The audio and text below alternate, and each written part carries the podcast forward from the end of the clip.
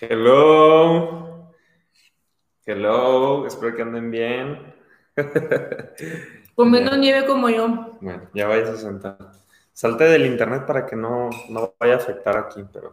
¿Cómo andan?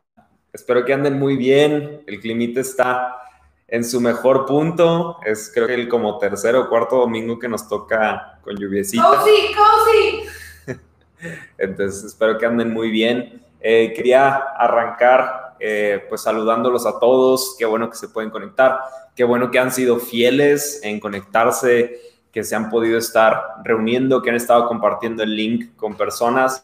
Sé perfectamente que eh, en este tiempo hay personas que están pasando por un muy mal rato y es por eso que hacemos esto, porque queremos que las personas puedan encontrar la paz, que puedan encontrar gozo en el Señor y por eso estamos aquí. Entonces espero que todos, todos estén súper, súper bien en todo este tiempo de COVID. Este, pues como saben, ha habido algunos del grupo que han pasado ellos personalmente por este tema de coronavirus. Hay algunos otros que, que pues sus familiares o personas cercanas han estado pasando y enfrentando eh, un momento difícil ahorita. Entonces, quisiera eh, que nos unamos a todas esas personas. Ya ahorita son más de 600 familias en el estado que, han sufrido algún deceso de algún familiar.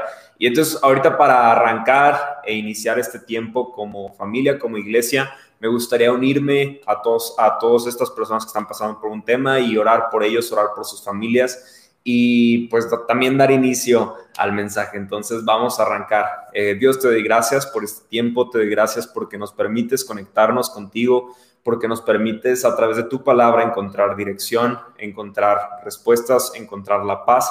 Te doy gracias, Padre, porque sé que tú no has terminado con nosotros. Tú sigues haciendo algo en nuestras vidas y tú nos permites acercarnos cada día más a ti, Padre. Te pido que eh, traigas consuelo a las personas que han perdido algún familiar, algún cercano. Te pido que tú puedas eh, reconfortarlos, que puedan ellos eh, estar confiados en ti, en que tú tienes la última palabra y que tú estás en perfecto control, Dios. Te pido que traigas sanidad a las personas, que tú traigas un, un trabajo o algún, algún modo económico que puedan sustentarse a las familias en este tiempo tan difícil. Y te damos gracias porque en medio de este tiempo difícil nosotros somos testigos de que tú nunca nos dejas y tú siempre estás al cuidado de nosotros, Padre. Te doy gracias en el nombre de Jesús. Amén y amén. Eh, pues este, este mensaje el día de hoy le titulé Gozo y Caos porque creo que todos hemos tenido momentos de felicidad en nuestras vidas que después son interrumpidos por momentos difíciles. ¿A qué me refiero? Eso que llega un buen negocio y tú estás contento por ese negocio y de repente llega el coronavirus, ¿no? Y es de que, o, o, de repente llega la promoción que tanto habíamos estado esperando por mucho tiempo y de repente ese dinero que teníamos ya como un extra que íbamos a tener, no, pues lo tienes que usar para X gasto de la casa, de salud, para no sé, cualquier cosa, ¿no?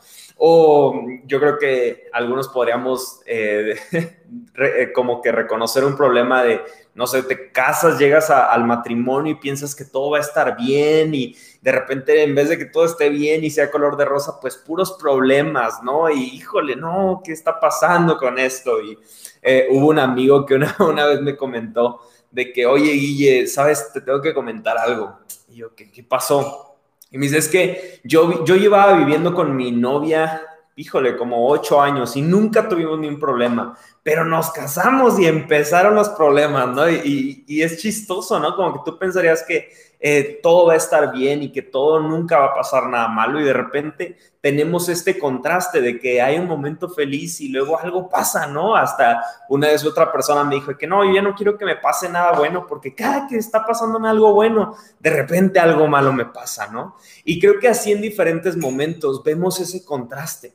Y si lo pensamos bien, el momento más oscuro y doloroso de la historia resultó ser nuestra mayor herencia, que es la salvación que encontramos en Jesús. Pero esa vida eterna que encontramos gracias a Jesús, podemos ver que llegó gracias a que Él murió por ti. O sea, cuando cantamos alabanzas de que gracias por tu sacrificio y por tu sangre, pues estamos cantando de agradecimiento de que Él se murió Se murió para que tú y yo tengamos vida. O sea, es ese contraste entre un gozo profundo, pero con igualmente un problema o, un momento difícil profundo, ¿no?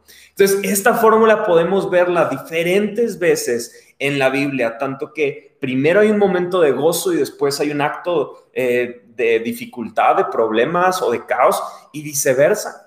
Y es interesante cómo es que parecieran que van unidos el gozo con el caos.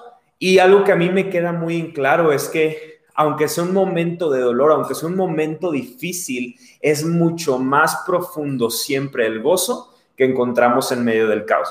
Y es de lo que hoy quiero hablar con ustedes. Hoy quiero compartirles y abrir mi corazón en algunas cosas que voy a hablar de estos momentos difíciles que suelen ser un parteaguas en nuestras vidas, porque este momento de gozo y caos puede impulsarte o puede estancarte.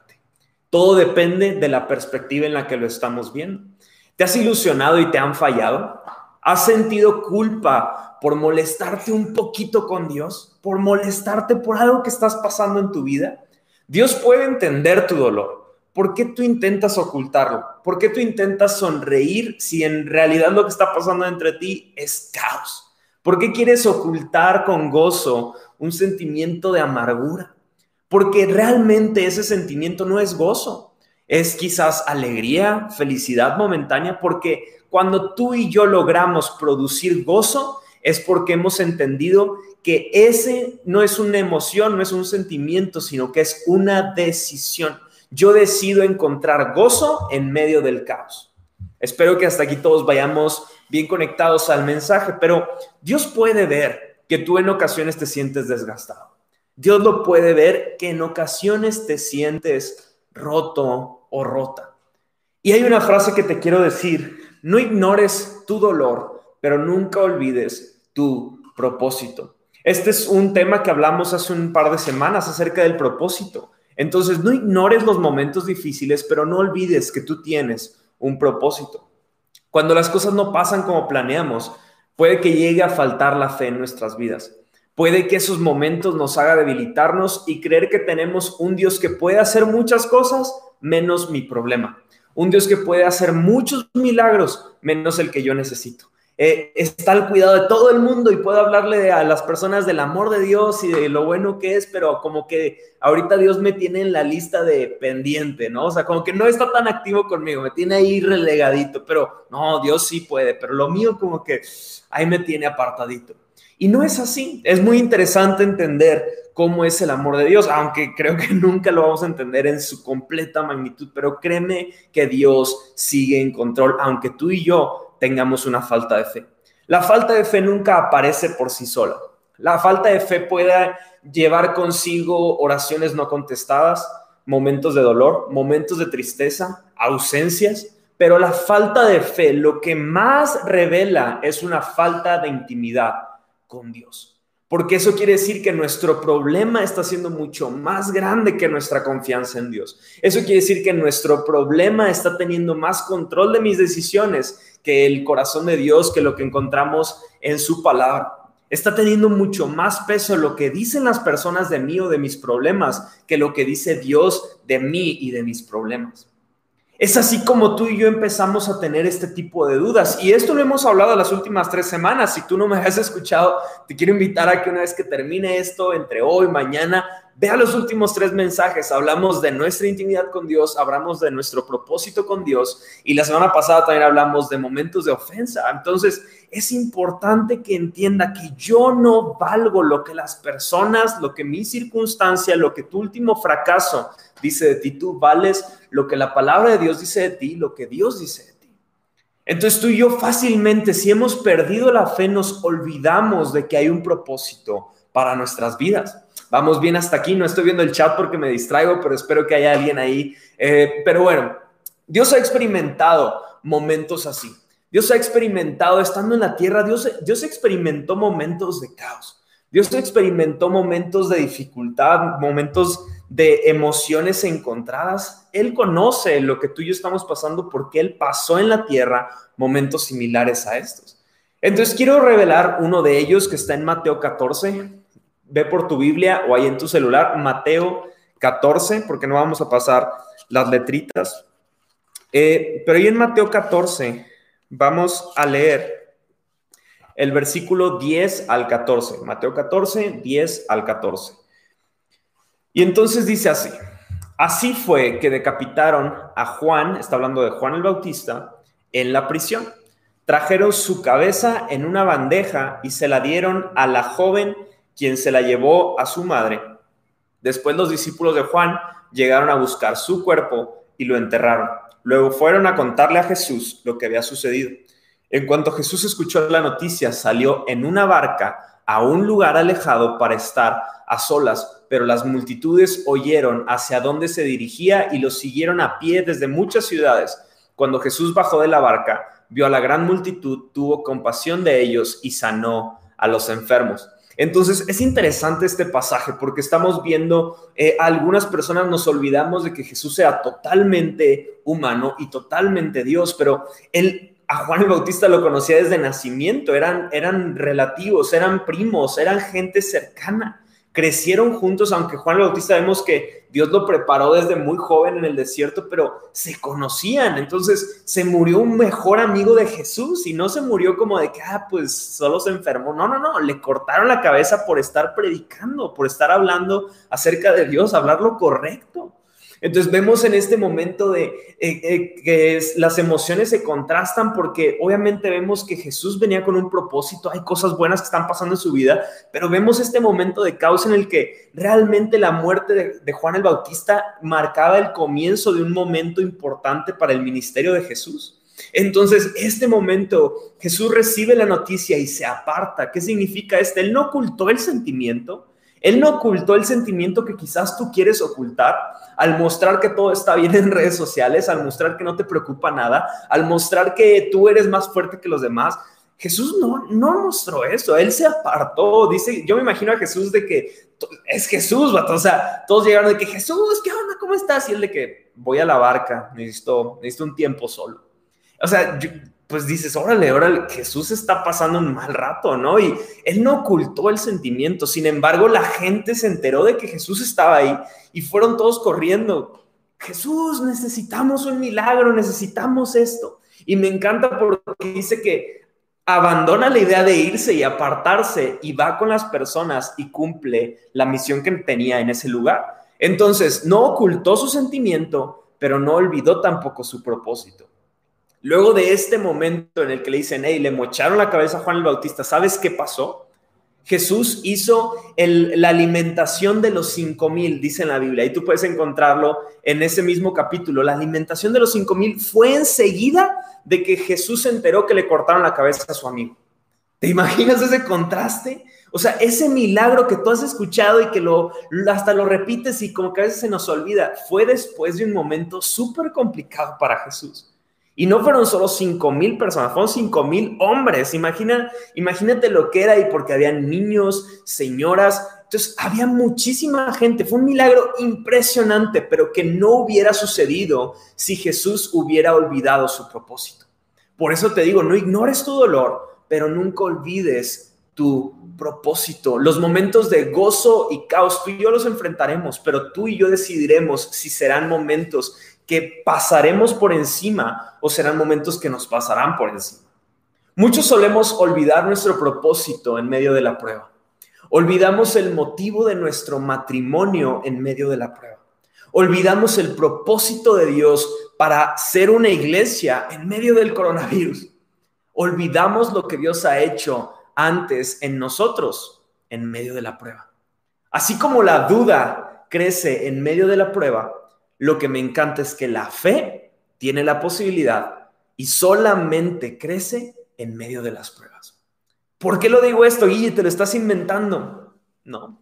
Tú vas a decidir si esa prueba va a crear en ti gozo o va a crear en ti caos. Vamos a Primera de Pedro, capítulo 1, verso 6 al 8. Primera de Pedro es casi al final de tu Biblia, antes de las letritas finales, ahí vas a encontrar Primera de Pedro, después de Santiago. Un saludo al Santi, si anda ahí conectado.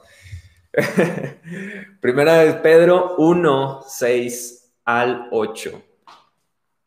Dice así, así que alégrense de verdad, Les espera una alegría inmensa, aunque tienen que soportar muchas pruebas por un tiempo breve.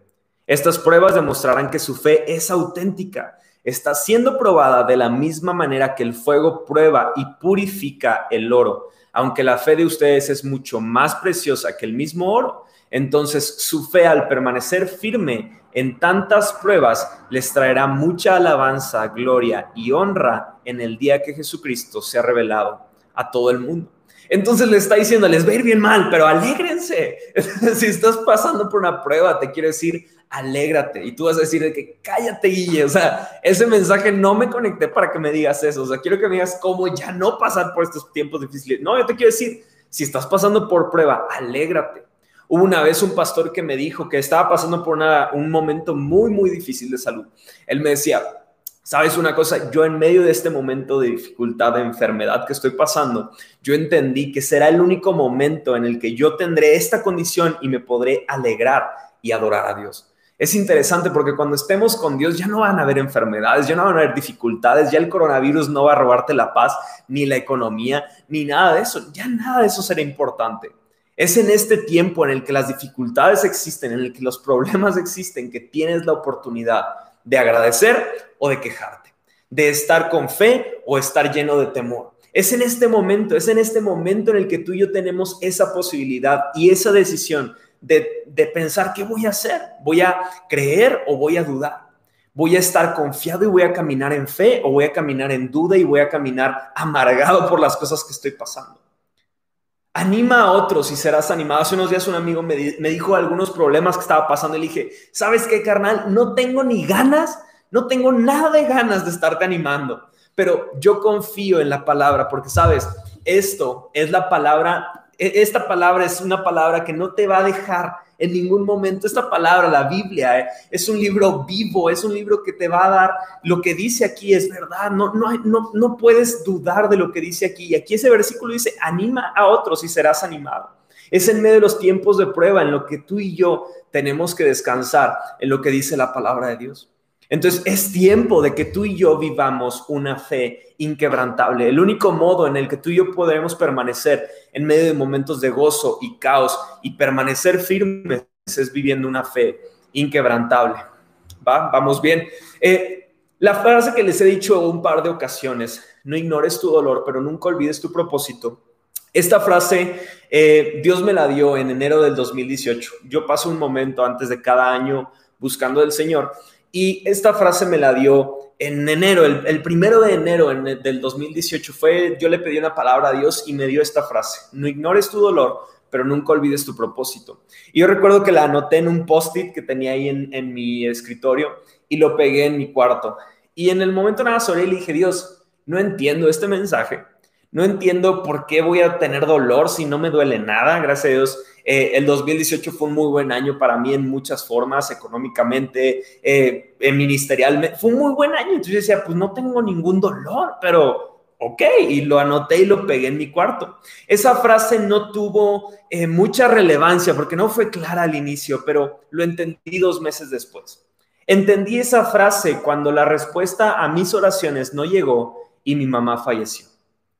Esta frase que en un momento bueno no tenía ningún sentido, de repente en marzo tomó completo sentido, dos meses exactamente después, porque dije, jaja, ok, ok, ya entendí que era ese dolor que decías, pero perfecto. No entiendo ahora muchas otras cosas, pero entiendo que dices, no ignores tu dolor, Guille, pero nunca olvides que tienes un propósito.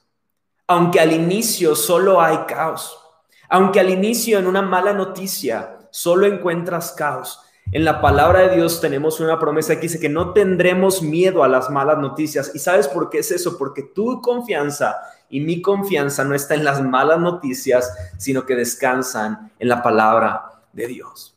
En Dios siempre será mayor el gozo que cualquier caos que quiera venir a espantarte y a distraerte. ¿Y sabes qué fue lo que resultó después de esta jornada? Fue, un testimonio padrísimo que en algún otro momento compartiré. Pero el día que falleció mi madre, literalmente al día siguiente recibí un mensaje. Y este mensaje fue de una persona a la que yo le dediqué un buen de tiempo, un buen de tiempo en apoyarle en orar por él, en estar ahí para él en los momentos difíciles. Y el mensaje que me escribió fue, ¿cómo puedes creer en un Dios sanador cuando tu mamá murió de cáncer? sí, ese hijo de la... No, esta pregunta es en serio, esta pregunta es en serio, me la hicieron.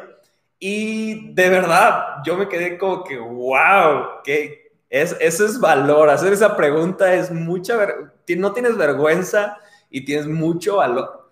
Y sabes qué, quizás esta pregunta pudo haberme ofendido, pero cuando me hizo esa pregunta dije, ok, ¿por qué creo en un Dios sanador si mi mamá murió enferma? Y, y sabes qué es lo que me encanta de Dios? que Dios no teme a esa pregunta, ni a otras que tú tienes. Él no tiene temor, pero quien sí debe temer eres tú de escuchar la respuesta que Dios tiene para ti. Porque a mí Dios me enseñó que Él tiene propósito en medio del dolor. Recuerda, y, es algo que quizás tú y yo no valoramos siempre, pero a mí cada vez que veo en, en Facebook o en algún lugar que falleció X cantidad de personas, para mí es un recordatorio que digo, Guille, estás de paso aquí, no eres eterno, no eres eterno. Un día estarás ante Cristo, un día tendrás que rendir cuentas, un día estaremos delante de Él. Está, el tiempo está pasando, no se detiene, no se detiene. Créeme que es difícil, pero el propósito de Dios no es que vivamos 300 mil años aquí, no, no, no, no, no. Es que vivamos una vida y después lleguemos ante su presencia. Y es donde todo realmente va a tomar sentido. Mi última llamada con mi mamá a ver si no lloro porque de verdad me encanta ese momento que tuve con mi mamá.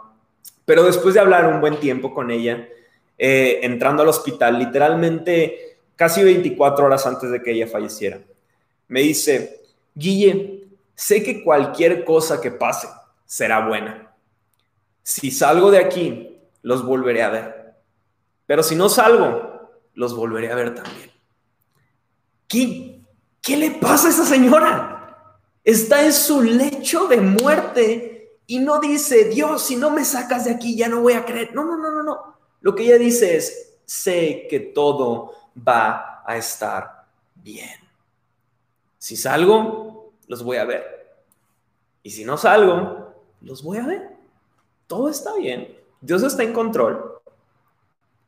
Una persona que puede hablar así en su lecho de muerte te habla una persona que tiene una fe inquebrantable.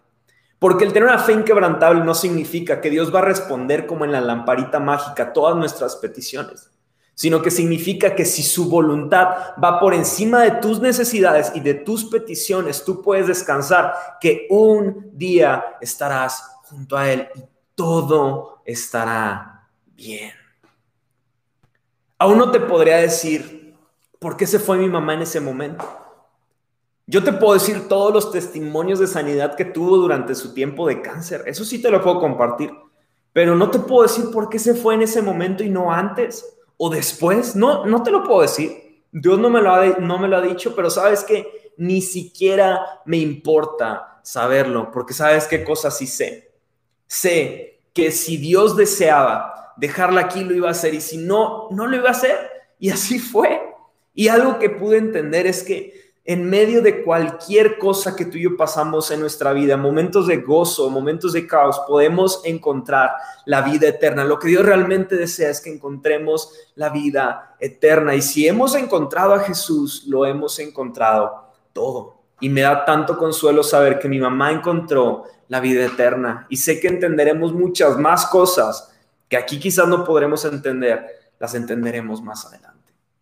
En medio de cualquier caos, que tú puedas estar pasando en este momento. Tan solo necesitas dejar de poner tu mirada en el caos, dejar de ver tu de poner tu mirada en lo que está pasando en tu matrimonio, de lo que está pasando en tu salud, de lo que está pasando en tu economía, de lo que debes de dejar de poner tu mirada en el caos que pueda ser representado de muchas formas en tu vida y darte cuenta que en medio de este momento de caos puedes encontrar y enumerar tantas bendiciones y tanto gozo que Dios tiene preparado para ti.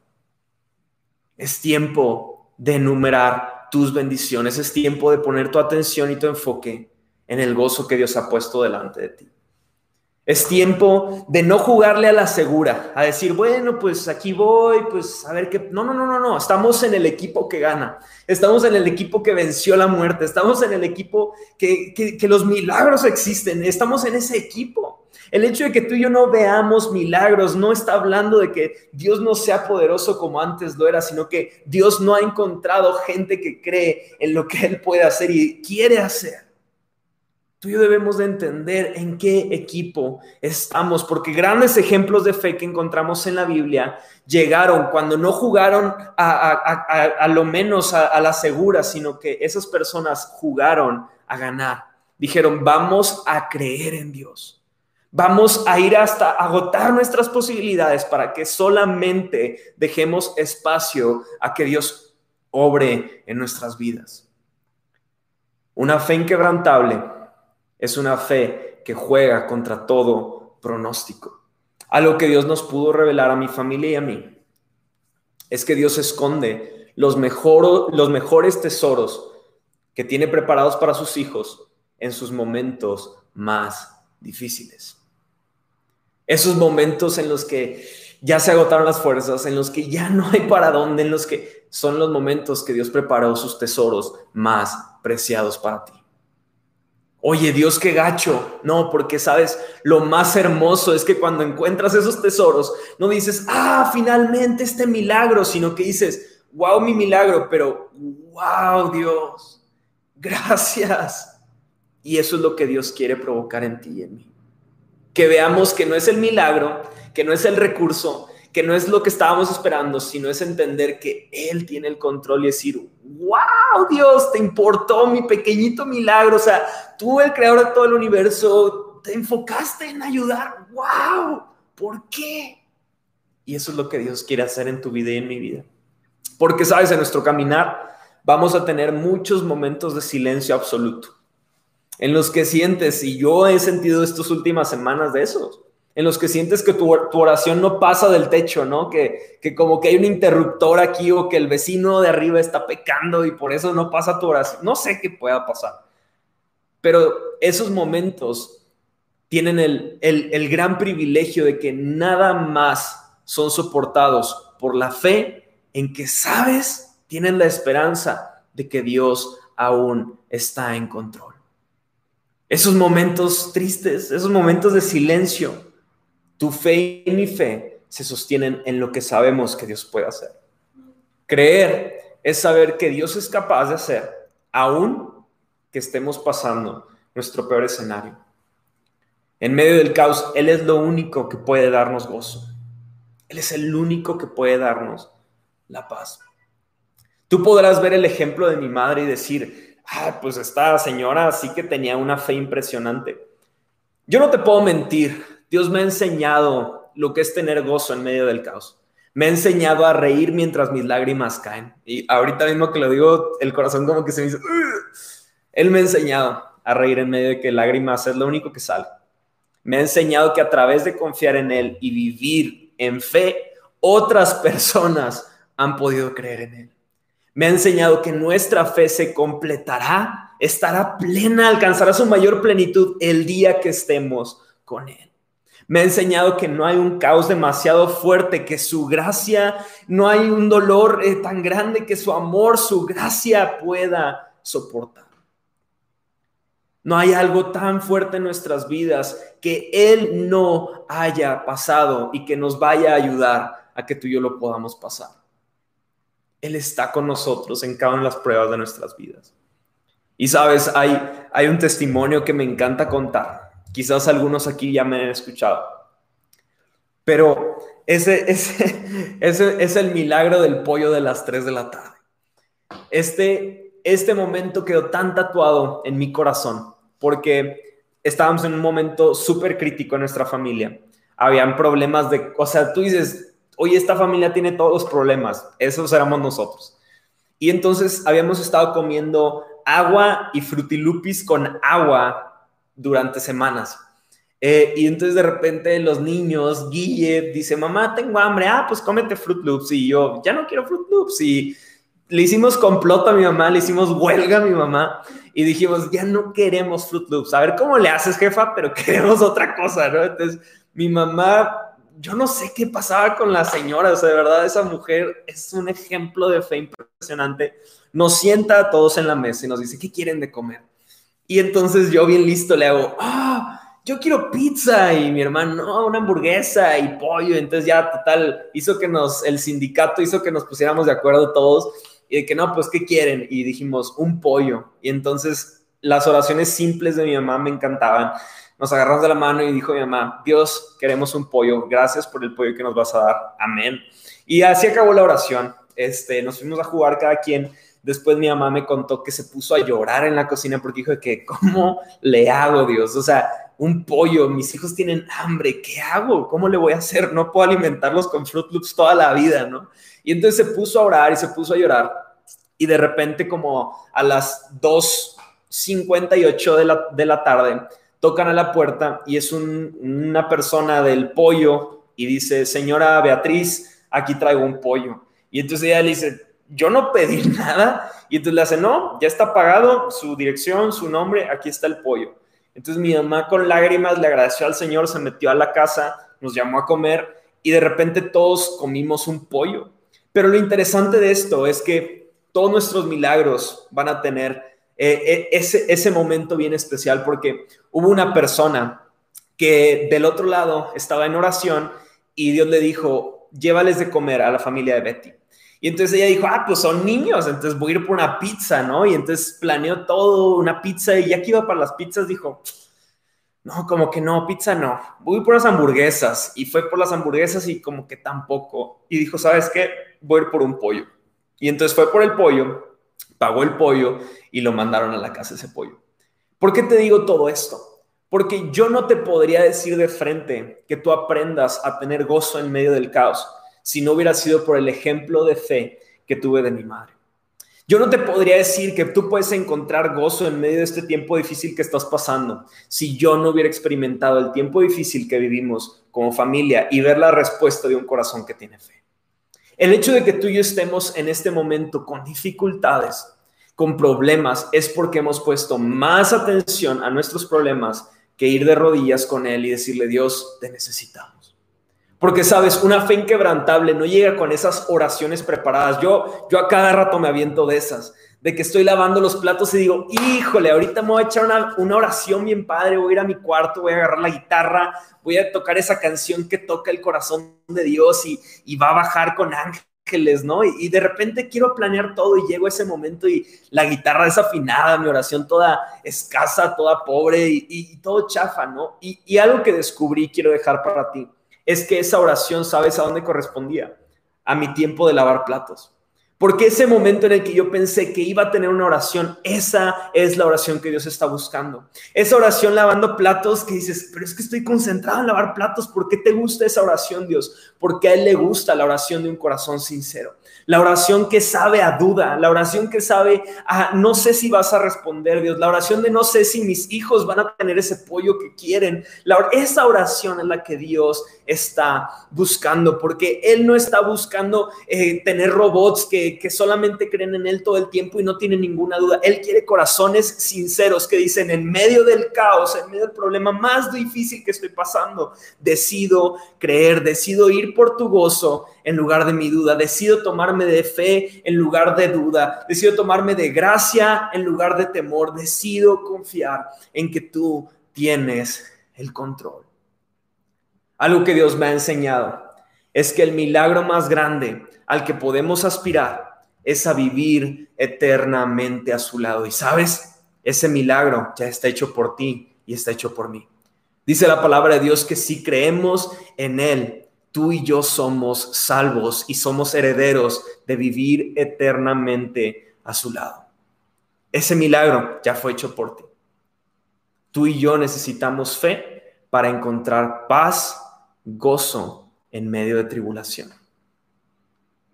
Dios no quiere que ignores tu dolor, pero quiere que vayas por encima del dolor.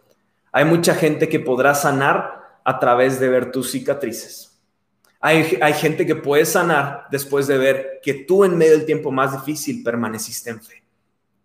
Algo que me encanta es que mi pastor, nuestro pastor Fer, él, Dios lo usa con sanidades. Me encanta que Dios lo usa a él para sanar gente.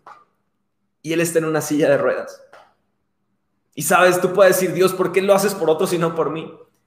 Pero en ese momento no decidimos la queja, sino decimos la gracia. A pesar de esto, gracias porque te place, te complace usarme. Gracias porque en medio del momento difícil puedo encontrar la paz en ti. El mismo Dios que te cargó en sus brazos, celebrando tus victorias, quiere abrazarte, sanando tus heridas. Es ahí donde Dios nos dice a ti, a mi hijo, hija, estoy en control. Tus planes quizás no se alineen a los míos y tienes que entender mis pensamientos porque quiero mostrarte que yo tengo control de tu vida. Espero que hasta aquí, si tú estás eh, pasando por este momento difícil, si tú estás pasando por un tiempo de dudas, yo te quiero animar a que des un paso a vivir una fe inquebrantable. Esta fe inquebrantable crece a través de las pruebas. Y es en los momentos en los que a veces hay duda que es cuando esta fe comienza a crecer. Pero esta fe te puedo decir de todo corazón que es la fe que a mí en el momento más difícil que pasó en mi vida, que fue la muerte de mi madre, me mantuvieron de pie y a este momento yo sigo orando por sanidades, yo sigo creyendo en milagros, porque yo lo he visto en muchas formas y yo no estoy aquí para entender todo lo que vivo en mi vida, sino estoy aquí para vivir una vida que cree y vive con una fe inquebrantable. Vamos a orar para terminar. Dios te doy gracias. Te doy gracias porque sé que tú estás en control. Padre, te pido por cada matrimonio que está viendo este mensaje, por cada persona que está pasando por un tiempo difícil, por personas que han sufrido temas familiares, por personas que están sufriendo temas de salud, temas económicos, Dios. Te pido, Dios, que tú te muestres a ellos como un Dios que sigue en control, Padre. Pero yo sé que lo que tú más deseas hacer es que confiemos en ti. Que dejemos de poner nuestra, nuestra mirada en cuándo saldrá la vacuna contra el coronavirus y confiemos en ti que cuándo va a empezar otra vez a funcionar todo y confiemos en ti. Padre, porque tú estás por encima de todo y tú nos has prometido que tú estás ahí para nosotros. Padre, te pido que en este mensaje tú hayas empezado a, a, sanar algunas heridas, que tú estés sacando de momentos de causa algunas personas y los estés llevando a experimentar un profundo gozo.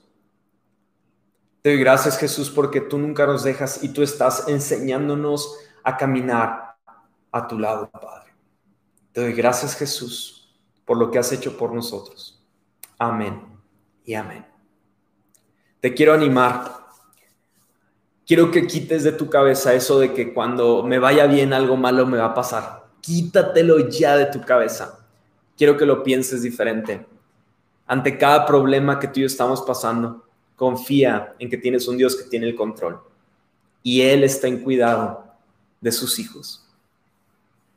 Te animo a que no juegues a la segura, sino que juega a ganar. Da pasos de fe. Aunque no veas el resultado que esperas en ese momento, sigue confiando.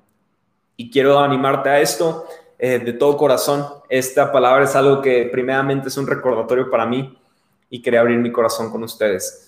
Eh, solamente quiero decir esto y para recordarles, eh, mañana tenemos oración a las 8 de la noche. Santi está ahí a cargo de ese grupo. Si necesitan el link, se los mandamos. Eh, y el miércoles tenemos nuestras pláticas de COVID Talks, en las que estamos reforzando la cultura que tenemos como iglesia y, y que queremos ir haciéndola crecer para que una vez que regresemos a, a, las reuniones presenciales, arranquemos con todo, que no haya eh, nada de problemas eh, porque no sabemos cultura, porque no sabemos muchas cosas, sino que arranquemos súper fuertes y sé que así va a ser. Entonces, muchas gracias a todos por conectarse, muchas gracias por su fidelidad, por su tiempo, porque siguen sembrando en este, en este ministerio, en esta iglesia, porque siembran sus vidas, siembran sus trabajos, siembran eh, todo, ¿no? Y, y gracias a ustedes estamos pudiendo hacer esta obra en la ciudad y seguimos creyendo que Dios va a traer más personas Así que les mandamos un fuertísimo abrazo. ¿Quieres despedirte, mi amor?